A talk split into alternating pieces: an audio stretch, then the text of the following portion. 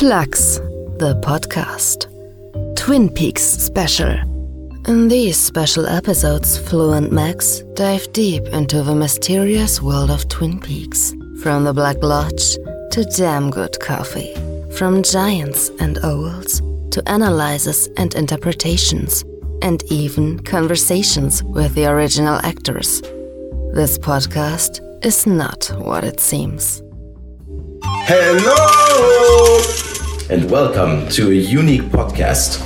I'm Max, and sitting next to me is what cherry pie is for Agent Cooper, my best friend and fellow podcaster, Flo. We are from Germany and hope our English is well enough to listen to us. If not, we set marks for the interviews with our guests. First, it was planned to record this special podcast in German, but your international folks were too excited about our project that we decided to record it in English. You can call us something like Twin Peaks fanboys, and we've wanted to record this podcast for ages. And now it's time, finally. We want to make it our business to bring a little light into the darkness of the Black Lodge and look behind the curtains. But that is not possible on its own, so we have brought some reinforcement in the form of over 10 original actors and actresses from the David Lynch cult series who answer our questions in our multi part Twin Peaks special episodes. And now, without further ado, let's start with our first topic. For all those who have not seen the cult series and still want to watch, here's now a little insight. High school beauty queen Laura Palmer's body, wrapped in plastic, is found on the banks of the lake near the idyllic town of Twin Peaks. The gruesome murder robs the facade of the respectable middle class, gradually revealing a subliminally woven web of greed, jealousy, intrigue, and forbidden passion in which the bizarre inhabitants of the town are entangled is promoted. But why do we find Twin Peaks so fascinating? Twin Peaks cannot be assigned a clear genre because of the assignment of the genre always signals a certain narrative style. And that is what makes Twin Peaks so fascinating. The certain expectations will rather disappoint or exceed. We've got genre typical multiple codings like the classic Who Done It. We've got drama through person constellations and developments, love affairs, family relationships, and criminal relationships and of course comedy elements through dialogues between characters, for example Lucy or Agent Cooper. Twin is a show that poses you many riddles and mysteries and makes you wreck your brain. It forces you to pay attention to every detail, but sometimes you won't get rewarded by Lynch because he doesn't give you a proper solution for the whole plot. Yeah. And uh, you said it, it's a classical whodunit. However, it reveals step by step an own complex supernatural mythology. The murder case that initiated the plot is solved early in the second season, and later on the depths of the otherworldly get explored. Yeah. And uh, it has his uh, absurd moments and a very bizarre humor and his very own aesthetics, like the deer head on the table, meticulously lined up donuts, or the log lady with the tree stump like a baby in her arms. Mystical elements appear everywhere symbols, and even a dancing dwarf and a mysterious giant. Maybe it is all a dream, or the reality is not conditional. And this great tense cliffhanger at the end of season one, but more about this later. We can say the stories are never finished, but there's a constant narrative development and serious storylines. Even the end does not mark the end, but about that in the other part of the podcast too. Yes, exactly. Yeah, you said it, the humor. It's really quirky and bizarre kind of humor. It always feels like he's on a trip when he writes the funny scenes. I mean, David Lynch. He creates some random scenarios that don't bear meaning, but uh, which puts you a smile on your face. And also some funny scenes happen by coincidence. Then again, there's also slapstick humor, like in the scene in which uh, Andy gets hit by a rock when Cooper conducted Yeah. Tibetan method. For example, there are plenty of examples. And what I like about it, about Twin Peaks, is that many scenes serve only in order to characterize the characters. They don't uh, drive the, the plot into a specific direction, but they just show the characters as bizarre people, but still adorable people with ordinary problems. Yeah. Relationship problems, obsessions, exactly. And no uh, main characters. It's a multi perspectivity.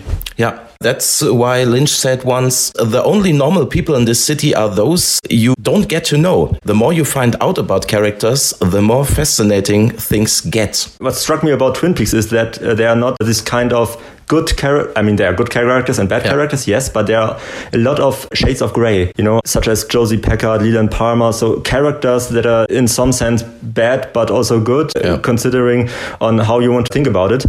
And also characters that at least suspected to be bad at some point, but mm-hmm. are actually good, like Dr. Jacoby, Audrey Horne, and characters that are actually bad, but not quite bad, and you can't hate them, like, for example, Benjamin Horne. Yeah. And spectators have to decide whether you are sympathizing with uh, them or you don't, or you don't. Yeah. And uh, I think nowadays you take it for granted that you have characters in a series that you can't categorize as either bad or good.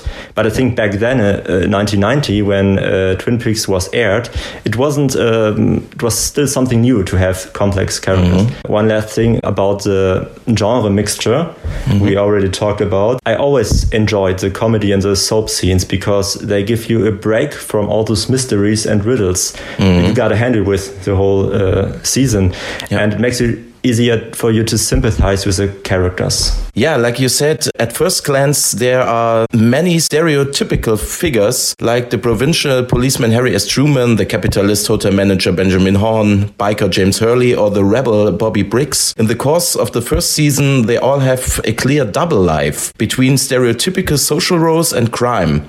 Like you said, dark secrets in the past. I call that split personalities. Schizophrenia is the essence in Twin Peaks. The inhabitants are a late capitalist society. Under the mask of civilization, they all release dark instincts. Of course, there are social institutions, the doctor, Dr. Jacoby, the sheriff, but they all have lost the battle. The characters live extremely subliminal instinctuality. All of them have secret love affairs, consume drugs, there are brothel visits, and even prostitution.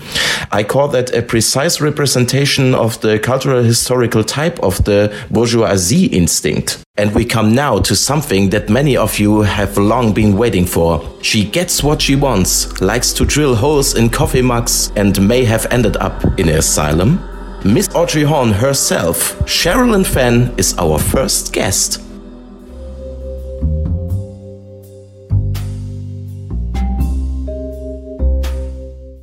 Hello, Miss Fenn. Hello. How did you react when David Lynch asked you to play Audrey Horne again after more than 25 years? Can you tell us a little bit more about the conversation, how it went, and what makes your character so special? Well, we'd been hearing a lot of rumors about it.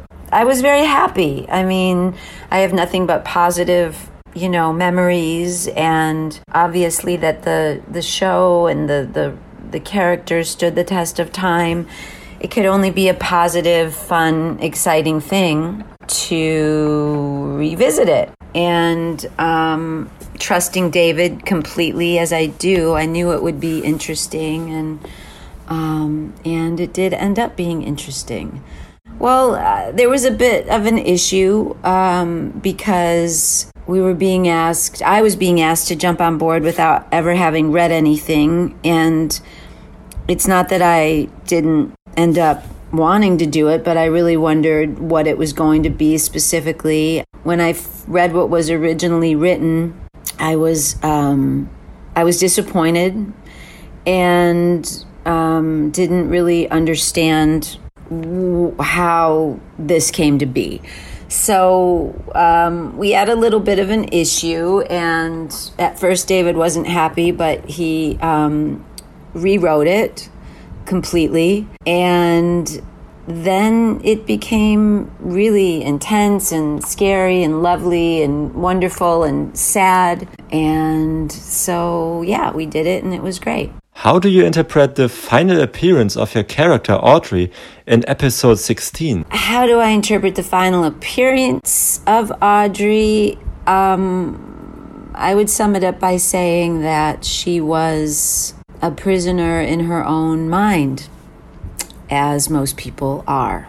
Yeah, you're right. That's very true. Our next question is What was your personally most interesting anecdote while filming Twin Peaks season one, two, or three. To me, it's astonishing that David wrote Audrey Horne for me.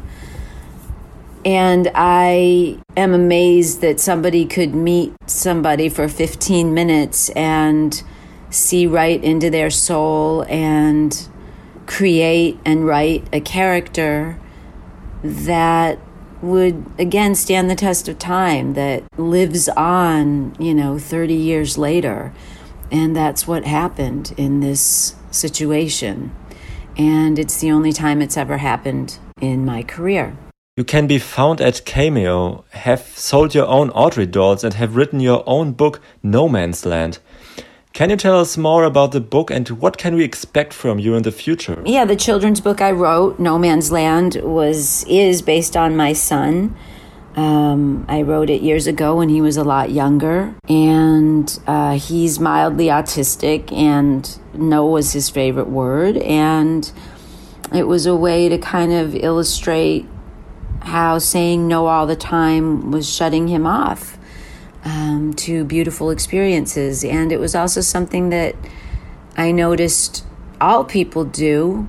Um, so it was a, a, lovely gift to put it out in the world that way.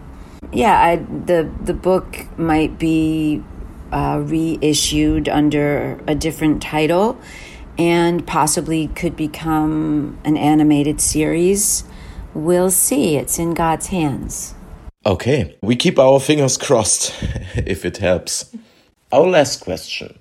You have starred in Tales from the Crypt, one of our favorite episodes, uh, Ray Donovan, Goliath, and many other films and series. Is there a role in the future you want to play? Um, no, there's not really a role that I want to play in the future that's connected with other things that I've done in the past. Um, I'm a great believer in the teacher that life is, and I've always been brought roles that are oddly paralleling certain situations in my life and give me the opportunity to explore them and illuminate them and grow from them. Um, and that's just what I'm really always leaning towards doing and, and, and looking for. Um, not something that I've sort of already experienced and now I'm just going to repeat it. Um, I love when I can find the truth of my own sort of human struggle and illuminate it while I'm filming and grow from doing it. I think that that's the way that people's work touches other people is if one is um, ready, willing, and able to kind of illuminate and explore a specific uh, human struggle that they're having in their life that is immediate, that is right now, that is on the table. Not uh, the sort of my dog died when I was five situation unless it's happening right now and your new dog is dying and then it's sort of become present again. Um, the things that are in the past should stay dead in the past. And I really try to live in the present. Thank you so much for being in our podcast. We wish you well and stay healthy. Bye. Thanks for having me, and God bless.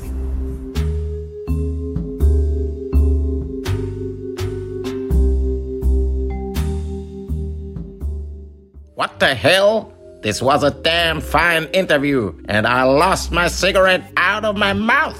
And now back to Max and Florian for more of that interesting stuff. One thing I forgot to say, what is very important about uh, Twin Peaks and David Lynch kind of work, his strategy, how he chooses his characters. I read a lot about this in his biography, and there are lots of choices based on coincidences. Uh, mm-hmm. for example, Michael Anderson. Uh, he got to know in a nightclub, and uh, Harry Goaz, the actor of Andy Brennan, was the driver of a car by which Lynch got to a tribute event of Roy Orbison. So it's uh, one of funny. my favorite uh, singers of all the mm, time. Exactly, I know that. And he also managed to got long forgotten actors back to business, such as Richard Beymer, who became famous for his role in West Side Story, yeah.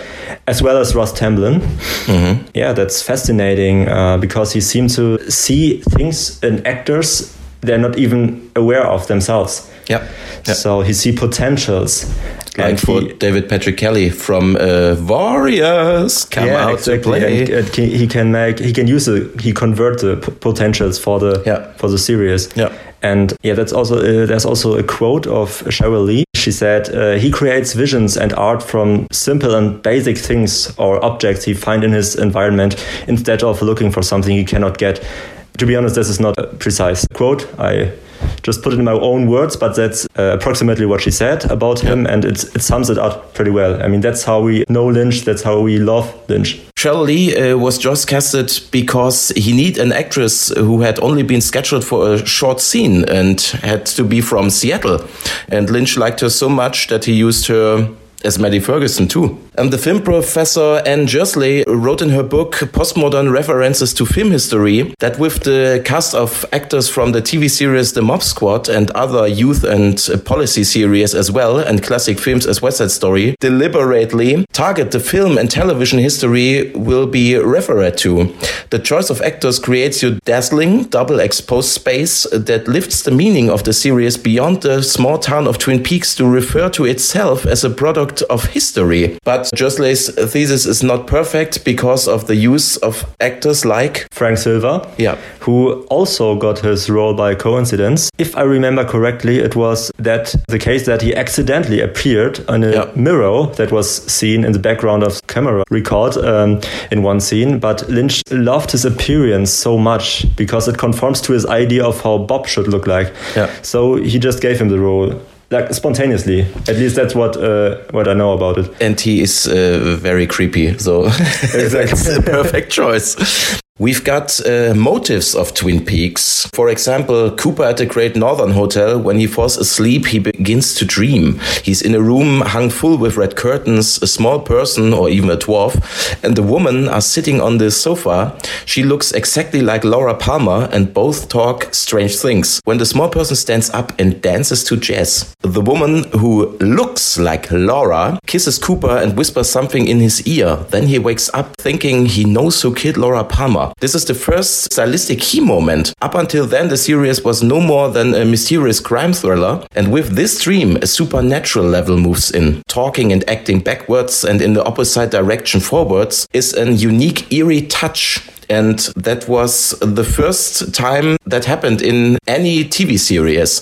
The idea for this came Lynch when he was leaning on the hood of a hot car. And I have a quote of David Lynch that is quite fitting. He once said, I love daydreaming and dream logic and the way dreams go. You can see it here. Uh, also, we should not forget that David Lynch is a visual artist and a Yeah. painter originally.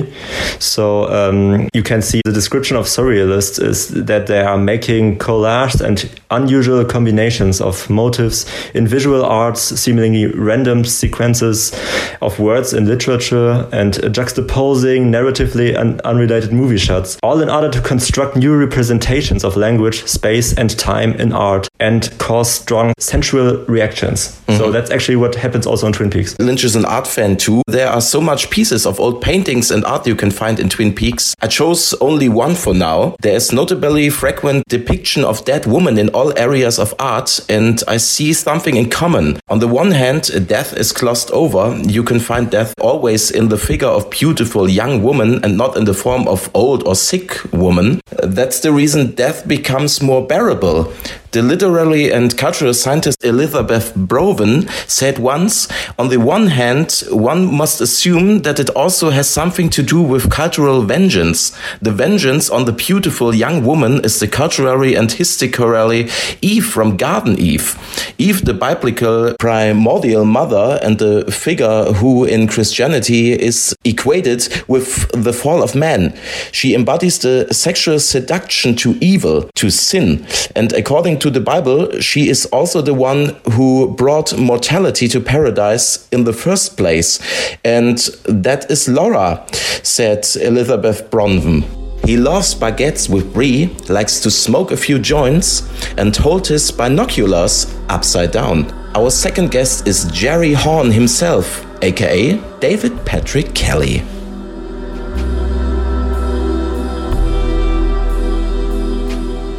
This is David Patrick Kelly, Jerry Horne. Hello, Mr. Kelly. How did you react when David Lynch asked you to play Jerry Horne again after more than 25 years? Can you tell us a little bit more about how the conversation went? And what did you think makes your character in season 3 so special? When David Lynch asked me to reprise Jerry Horne after 25 years, I was very happy because I did not think that they were going to have any older people. I thought because it was a Showtime series that they would have younger actors. And indeed, he did have wonderful young actors, but he also has shown that he uses older actors all through his work, all his career. So it was wonderful to receive word that I would be playing Jerry Horne again and being with my brother Ben Horne and pretty much nobody else. Ashley Judd as well, the wonderful Ashley Judd. Those are the only two people because Jerry wandered in the woods most of the time after that. And I thought it was really great to show kind of prescient about social isolation and and what the future was going to become. There's a large Twin Peaks fan base in Germany. What do you think makes the series so fascinating outside of America and what do you think is typical about Germany? The fan base in Germany. I'm so grateful for Germany. I've worked only a little bit in Germany. My wife, Juliana Francis Kelly, has worked there much more and she asked me to remind all the German fans that they have a wonderful way of celebrating Christmas. When she worked there, she really loved the way German people celebrate Christmas. It's really delightful and detailed and, and so time honored. I think what's great about Germany is the entire history of German art and the great cinema people of Germany down through history, the great actors. And in fact, after my first film, The Warriors, my second film in my career was for Wim Wenders, the great director, and he, he became a great friend to me we did a very under-regarded film called Hammett, which I love, and uh, starred Freddie Forrest. And uh, Wim was very supportive, and we really had a wonderful time on that. And uh, he is such a student and fan of American cinema culture and and music culture, as you can see from his work, his great love of American culture and and, and music culture. And um, and Germany itself, one of my favorite cities ever is Cologne, Köln, fantastic place that I visited. In Frankfurt, I visited there, and uh, I really look forward to seeing Berlin and, and all the other great places in Germany.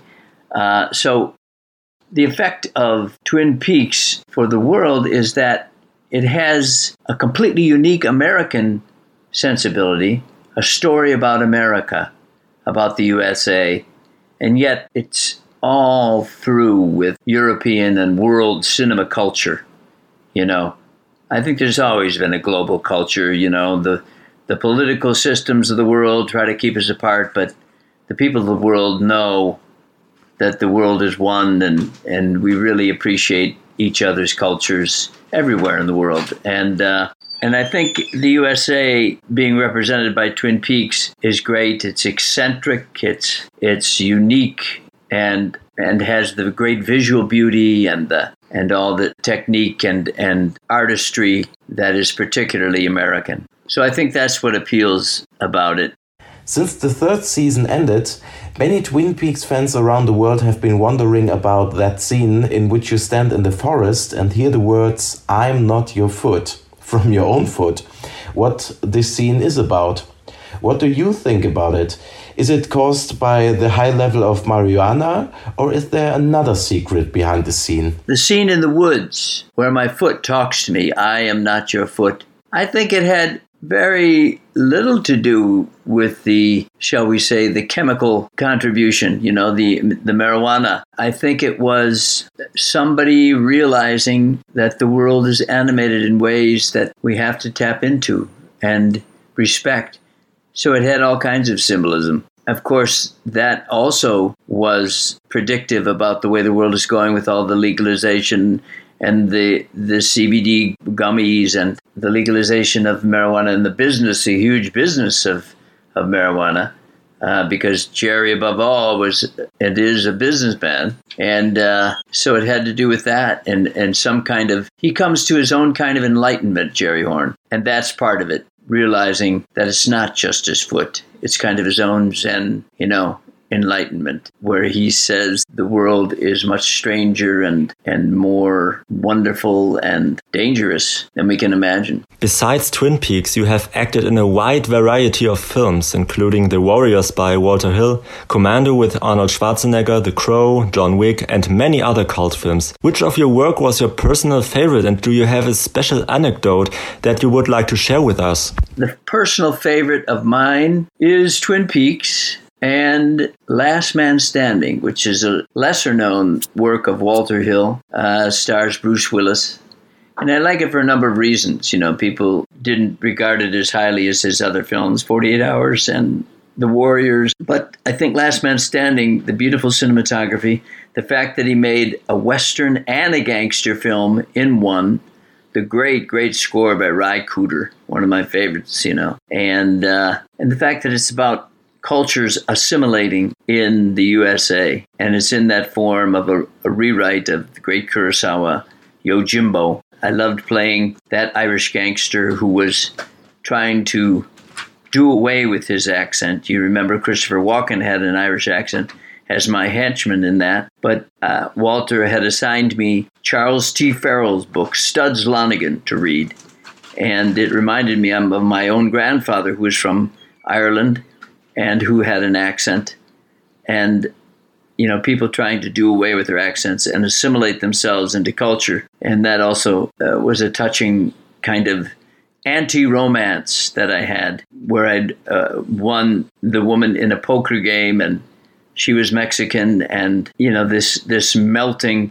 You, you really saw what they call in the USA the melting pot of all the cultures of the world in one place you know, you saw it at its most primal. And uh, I thought my range of character for that character, Doyle, gave me a great challenge to do something different than I'd known before.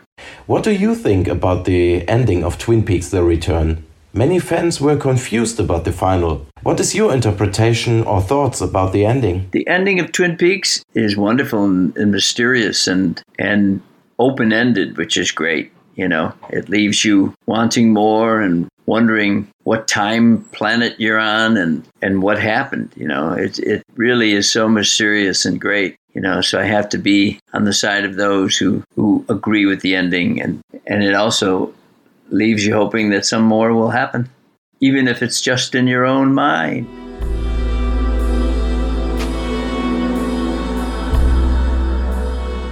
Banzai! Damn, this podcast drives me nuts. But don't give away too many of my secrets. And now back to Max and Florian for the last part of this damn fine podcast. Let's just talk a little bit about the references in Twin Peaks first season, especially. Um, there are a few. Uh, mm. For example, when Audrey Horne works undercover, she adopts names of Nathaniel Hawthorne's novel *The Scarlet Letter*. I didn't know this before, but it was quite a fun fact to me. Yep. And there are also quite some uh, homage to Hitchcock. Mm -hmm. The name Madeleine Ferguson, who is a cousin of Laura Palmer, and is embodied by the same actress, is a combination of the names of the protagonists of Hitchcock's Vertigo, yep. which thematized uh, the doppelganger uh, motif. And that's not the only Hitchcock reference. Uh, Laura's corpse floating uh, down the river could be a quote from the beginning of Hitchcock's Frenzy. And uh, we've got more motives from old movies like the uh, motorcyclists wearing leather jackets, like James Dean or Marlon Brando. And Donna Hayward's transforming from the upright small town girl into a suntanned film noir femme fatale.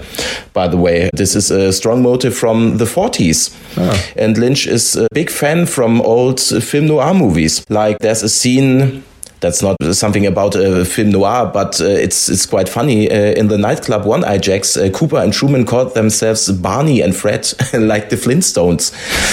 Yeah, that shows that uh, Lynch uh, even likes comics and animation series. One obvious thing you forgot: the name Gordon Cole yeah, is taken yeah. from the uh, from his favorite film, I, I think, Sunset Boulevard, because film. there's a cop uh, who has only a very short appearance in the film. Yeah uh, is named Gordon Cole, and uh, apparently David Lynch liked, liked the name so much. Or just wanted to uh, have some reference to one of his favorite films by taking this name. And it's a key scene in uh, The Return but later Yeah, more in the other part I remember. of I remember.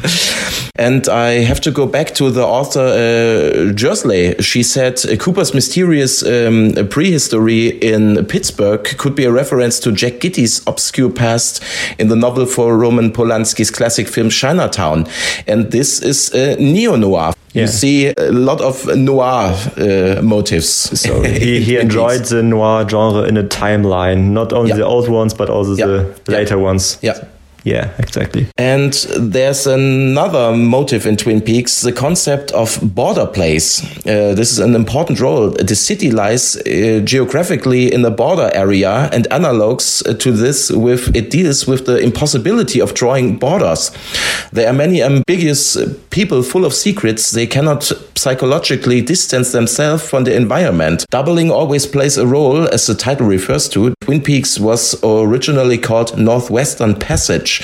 We've got this passage and double meaning uh, even in the original title. The doublings are reminiscent of the following boundaries between I, you, the in and outside, the good and bad in the series. They are symbols for the repressed. Behind the everyday lies often abysses of normality, darkness, evil. In Twin Peaks, the boundaries between normal and abnormal disappear. I think we talked enough about references and homages, so we can go on uh, with remarkable scenes, maybe remarkable scenes and uh, favorite scenes. Yeah. I'd like to start with some remarkable scenes or scenes that just stuck in my mind. The scenes in which Leland Palmer mourns his daughter's death. Um, there are plenty of these scenes in the first season, uh, and it's just the way he acts is kind of funny because it looks like over the top and bizarre. But at the same time, I found them very unsettling. And back then, I deeply emphasized with Leland, especially during the funeral of Laura, uh, because I can imagine the pain he must have felt inside or the close relationship they had. Of course, all the thoughts and ideas are cancelled by the happenings in Fire Walk with Me, but that's a different uh, Yeah. uh, topic we will discuss in a later podcast. But um, you don't know that yet in the season one, and what leaves is the feeling of uh, sympathy and compassion to Leland. But at the same time, you don't know if you want to laugh about because the bizarreness of the scene. Uh, I, I want to give you an example. There's a scene in which Jerry Horne makes an announcement in front of Icelandic potential investors in the Great Northern Hotel. Yeah. I think it is the fifth episode. I'm not quite sure. Uh, you will know it better. and uh, Leland starts dancing in tears when the music starts. And instead of just being uh, compassionate to, with him or just expressing sympathy, uh, everybody joins dancing with a lot of joy. So uh, his sorrow is exploited for a fun scene, which I felt conflicted about because I don't know if, if I should laugh or not. And that's just the scenes. Uh, they're not my favorite scenes, of course not, but uh, there's scenes that uh, stuck in my mind because uh, they really touch me in different levels. Yeah. I've got so many favorite scenes. Uh, to pick one is uh, really hard.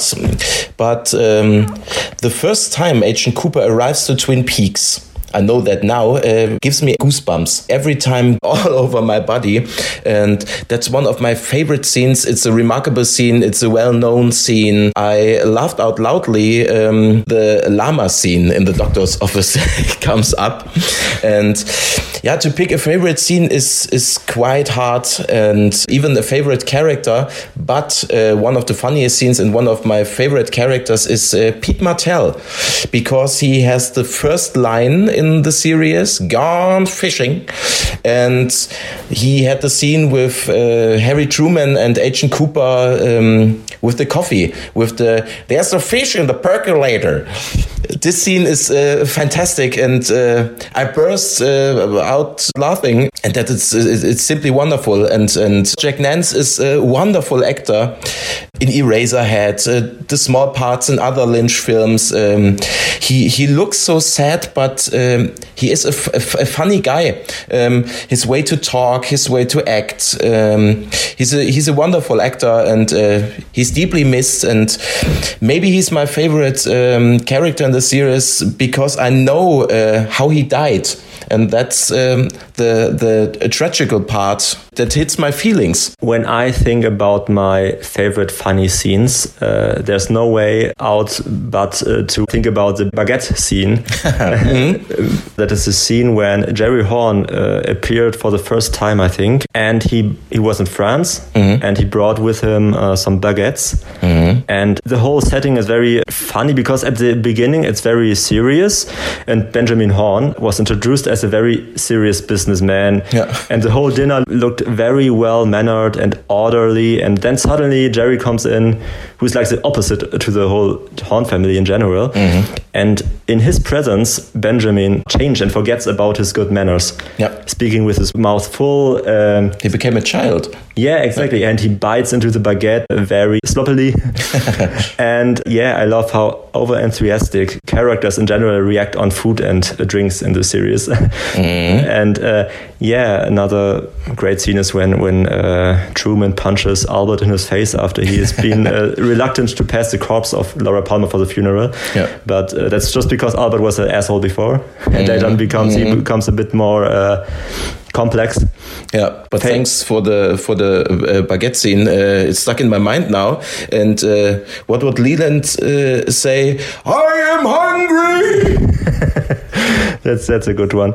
Uh, yeah, and um, favorite characters. I mean, it's a very uh, mainstream choice, but Agent Cooper yeah. You have to admit that he's Everybody's just a lovable yeah. character. He's also very over enthusiastic uh, about simple things. Uh, for example, he, he um, said sentences like, Look, ducks on a lake, great morning, Douglas firs, they're so beautiful, stuff like that. So he re really sees the positive aspects of everything and he feels no hate.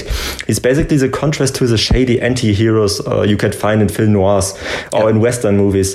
When he was introduced as a FBI agent right at the beginning. I expected him to become a type of person who is cynical and maybe exhausted from life, mm. because that's mm. like a stereotype. Yep. But actually, Albert embodies the type of character, but not Cooper. Cooper is at peace of himself. He has a clear plan of everything and always knows what to do next. And I love how he minutes his whole life by his contact to Diane. He just tells her everything like a diary. And um, yeah, he's a hero that saves the day. You can sum it up like this. The last uh, thing on our list is the question what makes the series so special for me or for you? Mm-hmm. And I've got many things uh, that are special for me. My first tattoo on my on my left arm. Uh, uh, my arm was not shaking uh, when I've uh, got this tattoo. Uh, I was not possessed from Bob, but I was possessed from the series. Um, I've got an owl and a coffee mug and um, hands holding the lock and Douglas pines and the hills and and, and cherry pie, the classical motifs of uh, Twin Peaks. And uh, since I watched Twin Peaks the first time, I love black coffee.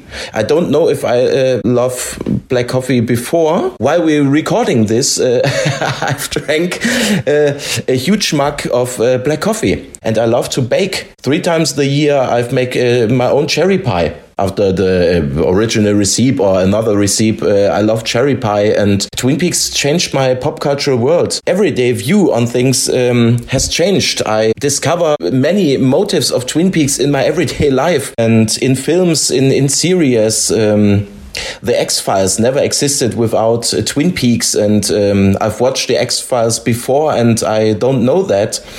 And yeah, I've got a lot of merchandise in my room uh, Twin Peaks, Funko Pops, books. I've made my own um, ring. I've got a key with the keychain from the Great Northern Hotel. I've collected everything. Um, from Twin Peaks. My carpet has the pattern from uh, the floor uh, in the Black Lodge. I spent a lot of money in Twin Peaks things, and um, the music from Angelo Badalamenti uh, is is wonderful. And because of the Badalamenti music, I discovered uh, a lot of artists that are similar. I could talk uh, about Twin Peaks and uh, his huge impact uh, in my life uh, for hours, but uh, maybe in another part of our yeah. series. To be honest, Twin Peaks didn't left such a strong footprint on my lifestyle like in your case. Yeah. because it's not that long ago when I watched it.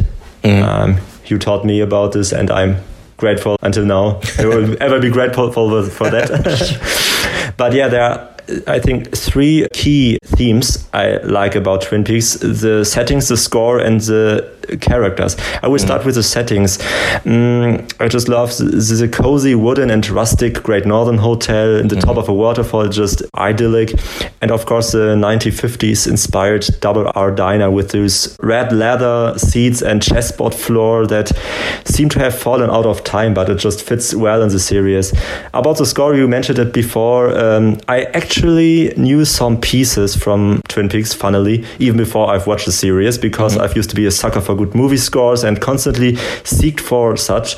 And um, I love Laura Palmer's theme even more than the intro. Mm-hmm. Me too. Oh, great.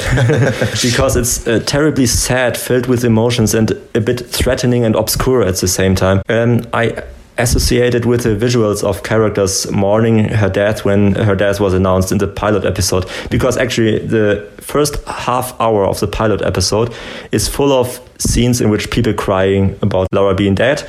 And the theme is played constantly during the scenes and uh, about the intro. But uh, I also have very deep emotional connection to the intro because every time I heard it I felt at home Mm. Uh, there's a warm feeling around her chest that lures to dive deep into another world in which all characters feel close to me in a positive or negative way. Mm-hmm. And yeah, that's the characters. Uh, many of them are just connected to each other. There's a big variety of different characters, which creates a lot of different conflicts. Every character has its value in a small community. There's no character like the other, and no one is redundant, maybe apart from Maddy Ferguson. Mm. Or, to be honest, in the se- season two, there are some redundant characters you can't, uh, you don't really need in the series. yeah. But uh, we can come to this uh, in the next in episode. Next part, yeah. Uh, but in season one, nearly every character for me is an important piece of a puzzle. Mm. And everybody has its struggles and passions, and there's no functional character, so to speak, that only serves to drive the plot. All of them have a value in the yeah. community. Yeah. Yeah, wonderful. That's the perfect uh, closure for our podcast. Yeah.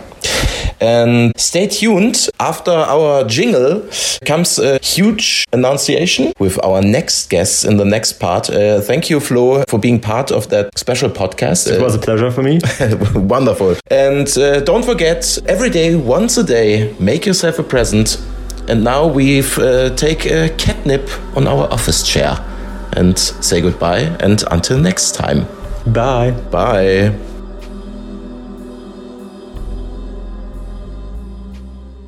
And our next guest in upcoming Twin Peaks special are the giant and the fireman himself, Carel Struycken, Windom Earle, Kenneth Welsh, and Harold Smith, Lenny Von Dohlen.